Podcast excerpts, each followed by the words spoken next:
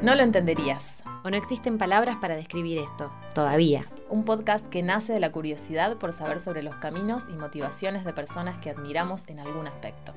¿De qué manera manifestamos nuestra creatividad? ¿Cuán conscientes somos de la ciclicidad de nuestras experiencias? ¿Cómo nos vinculamos con nuestro cuerpo? Conversaciones desde nuestras historias, paradigmas y exigencias. Soy Julieta Molinari. Soy Natalie. Estás escuchando No lo entenderías.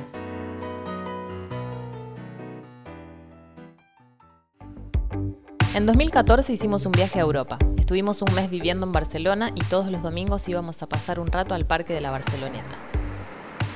Nos llamaba mucho la atención que cerca de donde nos sentábamos siempre había un grupo de personas haciendo una serie de piruetas, de a dos o de a tres, ayudándose. Parecía que volaban, pero no sabíamos de qué se trataba ese juego extraño, que por momentos parecía una danza. Preguntamos por ahí y nos dijeron que eso se llamaba acroyoga.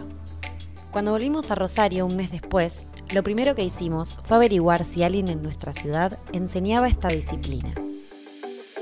Así llegamos al nombre de Leisa Lucchini. A partir de empezar a formar parte de sus clases, nos dimos cuenta de que cada día volar parecía más sencillo, al mismo tiempo que nos encontrábamos sosteniendo a otros en una comodidad placentera. Por eso decidimos invitarla al segundo capítulo de No lo entenderías. ¿Quién soy? Esta pregunta siempre me llevó a querer sacarme la etiqueta Puedo decir que soy profesora de yoga y de acroyoga, pero en realidad creo que soy otra cosa, soy mucho más allá de eso y que esos son los espacios que uso o que vengo usando o venía usando hasta el momento para compartir lo que siento que, que me llama a compartir. Soy creativa, soy buscadora, soy elevadora de mí misma y desde ahí soy o quiero ser elevadora de los demás. Soy Leisa. Soy Leisa Lucchini. ¿Ahí está grabando? Sí. Sí, sí, sí. Perfecto. Perfecto. Bueno, Leis, gracias por venir, aceptar nuestra invitación a formar parte de este podcast. Así que bienvenida. Queríamos retomar aquellas cosas que nos comentaste en tu presentación. Nos dijiste que sos un montón de cosas, que ahora estás dando clases de yoga y de acroyoga. ¿Querés contarnos un poquito más de eso? Venía justo pensando en esta palabra. Soy multifacética. También asociado a esto de, de, ser mujeres cíclicas, ¿no? Como que me identifico mucho con eso y lo tomo desde un lugar positivo y hasta que le saco provecho a la ciclicidad, que por ahí en otro momento me resultaba como algunos momentos del ciclo tediosos, pude integrarlos y sacarle provecho y jugo a cada momento diferente de nuestro propio ciclo, de la vida, de. Para, para, poder como todo el tiempo tratar de conectar con, con lo mejor o lo más expansivo de, de cada momento. La vida de todos, forma parte de un ciclo. Como que me parece que a lo mejor en el momento hay cosas que vivimos que no nos gustan o que nos hubiera gustado que fueran diferentes, etcétera, pero después en retrospectiva estamos donde estamos gracias a todo lo que nos pasó, no como por culpa de lo que nos pasó, sino gracias a todo eso. Como que siempre, siempre no, en realidad tuve una, un, un bache de mi vida un poco oscuro. Oscuro en el sentido de, no sé, como conectar y leer muchos filósofos así, no sé, se me viene Foucault, como, como así más pesimistas, por así decirlo. Sí, críticos. Sí, y estaba como muy conectada con eso. Pero después el resto del tiempo siempre fue como sacar lo mejor, como de acá, cómo puedo seguir creciendo, de este lugar hacia dónde me lleva, hacia dónde me quiero llevar yo, como cómo es la vida, cómo funciona, como siempre eh, con, con, algo adentro mío muy en el fondo, que como una noción de todo es bondad, la energía prístima es positiva, busquemos eso en todos, cómo eso se manifiesta en todos. ¿Y esto que sentís, reconoces haberlo sentido siempre o, o crees que hubo un punto o una experiencia o algo que te haya llevado a buscar más profundamente? Creo que no siempre confié tanto en esa sensación o en esa voz. Siempre estuvo, siempre, siempre estuvo. Y de hecho, mm, o sea, mi, mi familia no es católica. Yo no estoy bautizada, como que por ahí ahora hay muchas, muchas personas que no creen en Dios o no van a la iglesia, pero medio que todo el mundo está bautizado, por ejemplo. Entonces siempre, por falta de eso, o, que, o gracias a la falta de eso, como que me pregunté de dónde venimos, hacia dónde vamos, cómo, cómo se rige el universo, cómo funcionan las cosas. No sé, me acuerdo de, estar en la casa de una amiguita y que ella estuviera como rezando, rezando y yo decir como, ay, yo no sé hacer eso, yo quiero aprender, como tratar de inventarme cómo se rezaba, solo por, por tener esa conexión con algo más grande. Entonces, esa falta, entre comillas, de que me lo hayan impuesto, me hizo todo el tiempo buscar esa propia conexión. ¿Qué te fue pasando hasta que de pronto encontraste esta luz o esta bondad eh, potencial en, las cosas. Todo empezó, de esta etapa así más oscura, fue la época de la adolescencia. Fue un momento en el cual yo me sentía como muy poco perteneciente del grupo de pares que tenía y sentía que yo tenía que encajar con eso. Entonces, por eso también está como sensación de, eh, no sé, de bueno, la vida es así, es mala, todo negro, oscuro, no sé qué, no sé cuánto, porque me sentía, esa, me sentía que yo no podía ser yo que, que, la yo que era no tenía como valor o lugar, mm. eh, no tenía como ese celebrar y defender de yo quiero ser mi versión más auténtica todo el tiempo y eso es súper valioso. En ese mm. momento no. Y, y sumado fue la época en la cual descubrimos, entre comillas, o salió a la luz que mi papá era alcohólico. Mm. Y esos fueron años difíciles en el sentido de que pasaron muchas cosas también los últimos años era tan estar presente para él que no había mucho lugar para lo que me pasaba a mí, porque si yo me conectaba con lo que me pasaba a mí, no podía estar ahí para él. Entonces, sin darme cuenta también, porque era chica, fui como dejando de lado o tapando o negando, reprimiendo los sentimientos. Entonces, cuando mi papá trasciende, fue como, ¿y yo quién soy? ¿Yo dónde estoy? ¿A mí qué me pasa? Entonces de ahí hice un viaje así como de, reconectarme conmigo y de redescubrimiento. Me fui a Brasil, yo en esa época hacía capoeira, entonces fui como a conectarme con, con lo espiritual desde ese lado. Y cuando volví, mi mamá había empezado yoga y quería que yo fuera a hacer yoga con ella. Yo no quería. Ah, previo a esto, había pasado una vez, yo hacía taebo. Iba bien por otro lado mi camino. Y llegamos a la clase de Taibo con mi hermana y nos habíamos equivocado de horario. Era más tarde, entonces la clase ya había empezado y no podíamos entrar. Y al lado empezaba yoga. Mi hermana dice, vamos a yoga. Yo no, no, no, qué yoga, no, ni loca. Dale, por favor, acompáñame, te lo pido, por favor, acompáñame, acompáñame. O bueno, tipo, te hago un favor. Y era en un gimnasio, entonces era un yoga como reducido y había mucha gente grande, era como muy mover las articulaciones. Entonces, claro, yo que estaba acostumbrada a capoeira, taebo, la acción, el movimiento, eh, fue como que salí de ahí diciéndole a mi hermana, ¿cómo me hiciste esto? Entonces, como que es, taché el yoga, ¿no? Vuelvo de este viaje de Brasil y mi mamá me insiste con que vaya a yoga, que no sé qué, que no sé cuánto. Y yo no quería, porque ya mi experiencia había sido como, esto no es para mí. estaba tan cansada que mi mamá me insistiera que dije, bueno, voy a ir para darle el gusto y que no me lo pida más.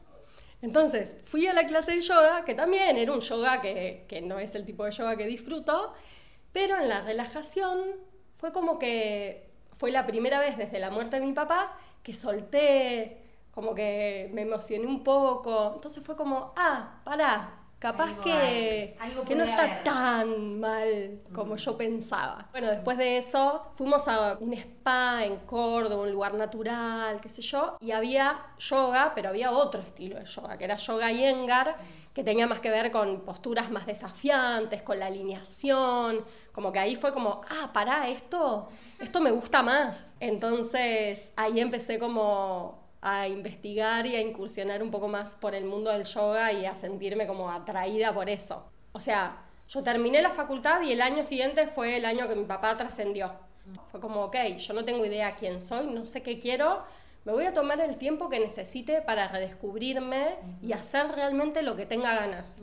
Y estuve un año como sabático, donde apareció el yoga y empecé a, a practicar, donde probé fui probando cosas, mm. estudié Bellas Artes por un tiempo. Te quiero hacer una pregunta, porque es re loco, de alguna manera, cómo, o sea, qué importante fue en, tu caso, y en muchos otros también, esto del año sabático, que es como despojarse un poco de actividades, deberes, eh, se me viene a la cabeza como hoy día qué eh, bajada de línea que hay con respecto a también esto de la productividad y siempre estar haciendo algo, ¿no? Y bueno, sos el ejemplo, o en este caso se, se puede ver que en la calma este, pudiste encontrarte con algo muy significativo para vos y para tu vida. Darse el tiempo. Yo considero que por ahí uno a los 18 no tiene tan claro qué es lo que quiere hacer, no tiene, porque no fuimos educados de esa forma, de, realmente buscar y conectar con nuestros dones, no con lo que la carrera que está buena tener porque te va a dar buena plata, o donde ya tenés un camino medio armado porque tu familia no sé qué. este, y creo que mi generación vino a romper bastante eso. Eh, hicimos más camino de que de repente uno se empezara a preguntar qué es lo que quiero hacer. Y desde ahí entonces Sí, para mí fue como, y, sobre todo fue un año duro, más allá de que porque yo estaba haciendo mi duelo, porque yo no tenía ni idea qué era lo que quería hacer. Sabía que venía por este lado de, no sé, como dar, brindar, pero no, no, podía ser como todo o nada. y por suerte también, yo me siento muy afortunada. Tenía la fortuna de que me podía tomar ese año sabático sin como la presión de, eh, si no decido de qué voy a trabajar, no tengo para comer. Entonces, como que, que fue un regalo, como yo me dije a mí, como, este es el regalo que yo me hago a mí ahora, en este momento, que lo necesito para, para reconectar, para buscar y no sé qué va a pasar. Pero sé que ahora necesito hacer esto. Qué importante lo que decís de las oportunidades porque quizás este año sabático te lo tomaste porque pudiste, y viste, ahí también entra este concepto de la importancia de, eh, tener esa posibilidad, por empezar. Y, también pensaba que si bien decís que mm, necesitabas como buscar dentro esa identidad, un poco siempre lo has hecho desde el cuerpo, ¿no? Es como desde otros lugares, a lo mejor desde actividades distintas, pero siempre hubo una conexión ahí con lo corporal para encontrar ese espacio, ¿no? No tan de chica.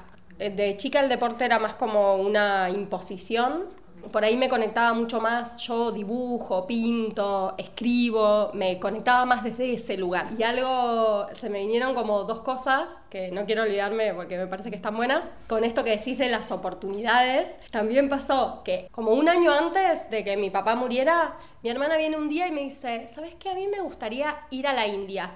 Yo le dije, yo también. Dice, bueno, eh, ¿cuándo podríamos ir? No sé, como pensando, mi hermana dice, más o menos dentro de un año, un año y medio, yo voy a estar en cuarto año de la facultad, en julio, ese año me podría ir un mes. No teníamos como plata para decir de dónde nos íbamos a ir de viaje. Fue como que tiramos eso así al aire, ¿no? Lo tiramos y no volvimos a hablar de eso. Pasa que mi papá muere, nosotros heredamos plata, etc. Y de repente mi hermana me dice como, che, un día, este era el año que en teoría en julio nos vamos a India. ¿Qué hacemos? ¿Nos vamos? Es como, y sí, ahora está todo dado, ¿cómo no nos vamos a ir? Nos vamos. Entonces yo tuve como ese primer viaje a Brasil y después me fui a India.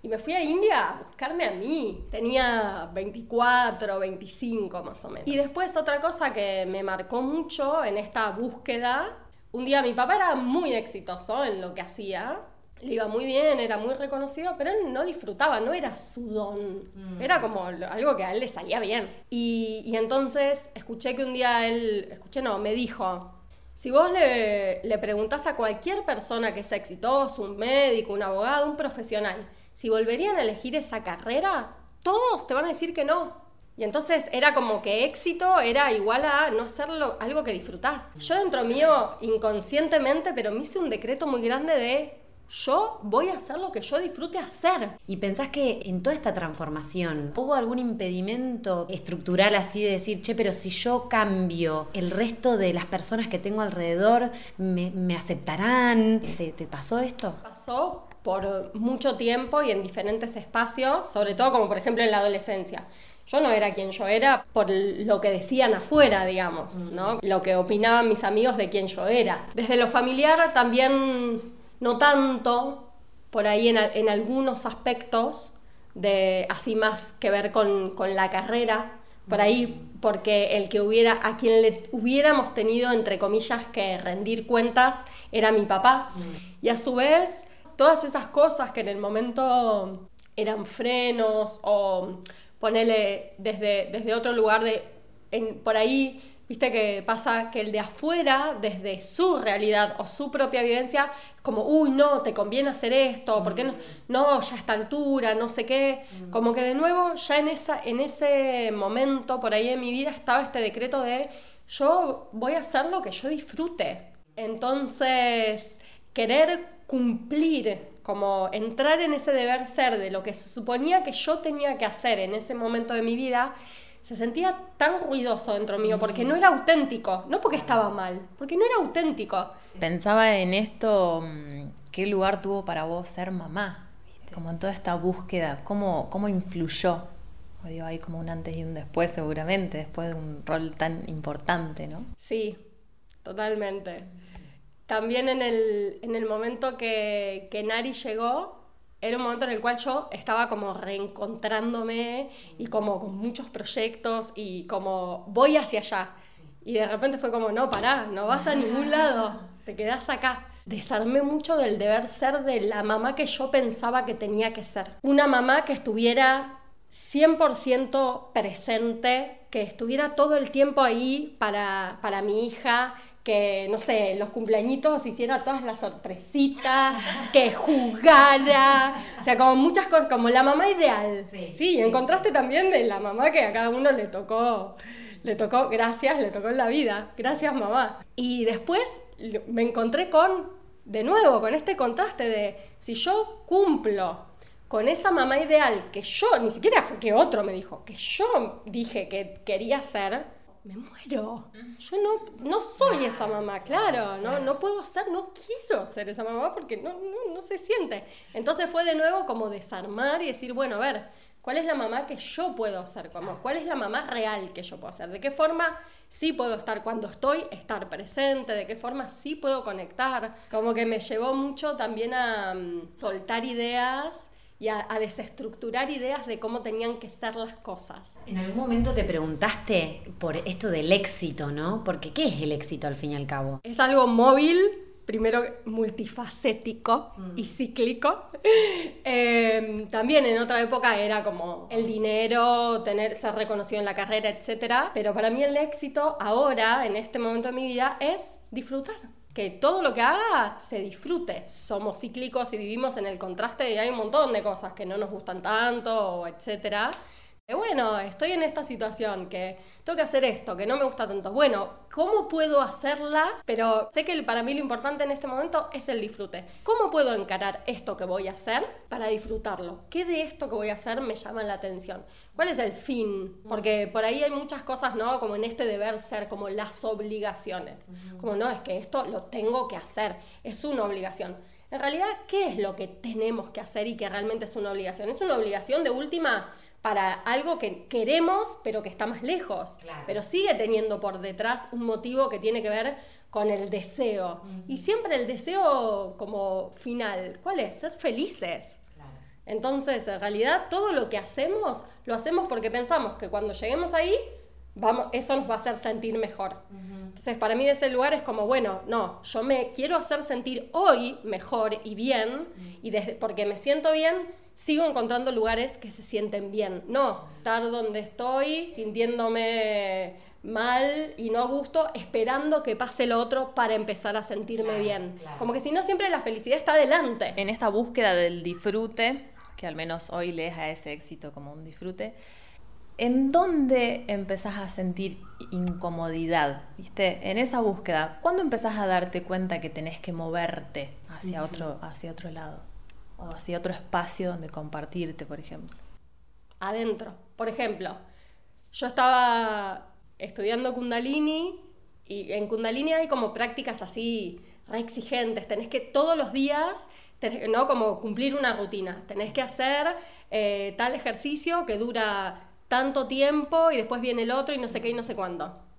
Y yo estaba en mi casa cumpliendo con, la exigencia de hacer ese cría que yo quería hacer porque me conectaba con el tercer chakra y me fortalecía y me, como lo que iba a lograr si lo hacía durante 90 días. Y al lado mío estaba un amigo mío que, eh, y nos habíamos levantado los dos a practicar. en Navicría es todo de abdominales, de centro. Entonces yo estaba tipo tres minutos haciendo abdominales y para después cinco minutos de sostener una postura, no sé qué, sufriendo, sufriendo. Y lo veía al lado de él, que estaba, fluía. En la plena. En la plena, hacía lo que él quería. O sea, una postura lo llevaba a la otra. Yo me miré a mí y lo miré a él y dije, ¿qué hago yo? ¿Por qué estoy haciendo esto? Mm. Este no es el lugar desde el que yo quiero hacer las cosas. Eran otros momentos, o sea, como que siento que ahora puedo ponerle más palabras por ahí a otros momentos de mi vida. Pero fue como ese contraste, de decir, eso es lo que yo quiero. Y estoy, pero estoy haciendo esto. ¿Por qué estoy haciendo esto? ¿Porque quiero? ¿O porque si lo hago voy en el futuro a recibir no sé qué, no sé cuánto? Ah, no, lo estoy haciendo por el futuro, no por el disfrute de ahora. ¿Puedo conectarme con el disfrute de ahora? ¿O ahora siento más disfrute en eso otro que está al lado? Mm. En lo que está al lado. Bueno, me voy a lo que está al lado. Vos mencionabas que por la historia que viviste fuiste encontrando herramientas, perspectivas, creencias, recursos y, cosas que te llevaron a un lugar más placentero con vos misma. En ese momento, o digamos, a, través del tiempo, hasta, hasta llegar a hoy por lo menos, ¿qué puedes decir que no estaba siendo placentero? La desconexión conmigo misma. Mm, no aceptarme y valorarme tal cual era, como dudar de quién yo era. ¿Qué espacios encontrás hoy desde los cuales compartirte? En este momento, atravesado de la cuarentena, el espacio que más uso es el virtual y son las redes. Y hay una, como una mixtura entre esto viejo, que era el yoga y el acroyoga, como lo que viene de, de antes, y seguir compartiendo herramientas desde ahí, pero más bien no como la cara principal de lo que tengo ganas de compartir, sino como otra cosa que yo disfruto y que quiero seguir compartiendo, pero donde ya estoy como mm, compartiendo más lo que a mí me moviliza o mis reflexiones o herramientas concretas, tipo una vez por semana estoy subiendo un ejercicio concreto de si te estás enroscando, haz este ejercicio práctico. Claro. Y compartiendo las herramientas que yo encontré y que me fueron como haciendo reconectar conmigo o me permiten transformar las energías y los estados en los que estoy, como dar eso ahí que esté disponible para más gente, para el que lo quiera leer. Nos gusta pensar de qué manera los elementos están vinculados a cosas específicas. Por ejemplo, el fuego a la pasión, el aire al viento, al cambio, a lo novedoso. La tierra al alimento, a la naturaleza, a lo humano. El agua a la paciencia, a la calma, al fluir, a lo emocional. A modo de juego, nos propusimos detenernos a reescribir lo que viene dado. Romper con lo conocido. Con lo que sabemos de memoria. Y probar nuevas fórmulas. Buscar nuevos significados. Bueno, ¿qué te parece si pasamos ahora a un juego, a jugar un juego, mejor dicho. Y bueno, el juego este que hemos elegido, que nos hemos inventado, consiste en que te vamos a mencionar los cuatro elementos de la naturaleza, pero como un ping-pong lo vamos a hacer. Entonces yo te voy a ir nombrando los cuatro elementos eh, aleatoriamente y vos me vas a contestar con lo primero que se te venga a la mente asociado a ese elemento. Y después casi así rápido para que tenga más, más gracia y más conexión con el inconsciente, vamos a tomar algunos dichos populares o refranes que de alguna manera incluyen el tema de los elementos. Vamos a decir solamente el comienzo y vos lo tenés que completar. Por ejemplo, del famoso al que madruga, Dios lo ayuda, yo te voy a decir al que madruga y vos podés responder lo que se te cante. ¿Estás lista? Estoy súper lista. bueno, fuego. Yo. Agua. Fluir. Aire. Volar. Tierra. Raíz. Donde hubo fuego. Ay, perdón, es que quiero contar esto, quiero contar, perdón. Denme otra oportunidad. Me iba a salir cenizas quedan, pero fíjense como esto, ¿no? Lo, condicionados que estamos, eh, que estamos, porque no es lo que yo creo. Claro. ¿Sí? Así que preguntámela de nuevo. Voy a fluir con otro chip. Pará. Voy, a cambiar de frase y después la retomo. Dale, me gusta. Me dale, dale. Em, el amor está en el corazón. De esta agua no he.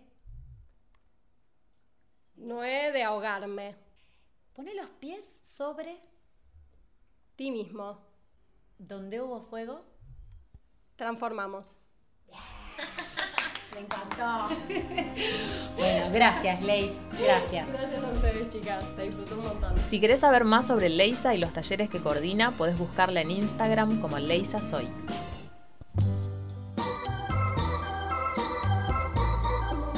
En la diversidad de caminos e interrogantes nos seguimos buscando. No lo entenderías. That's life. That's life. That's what all the people say.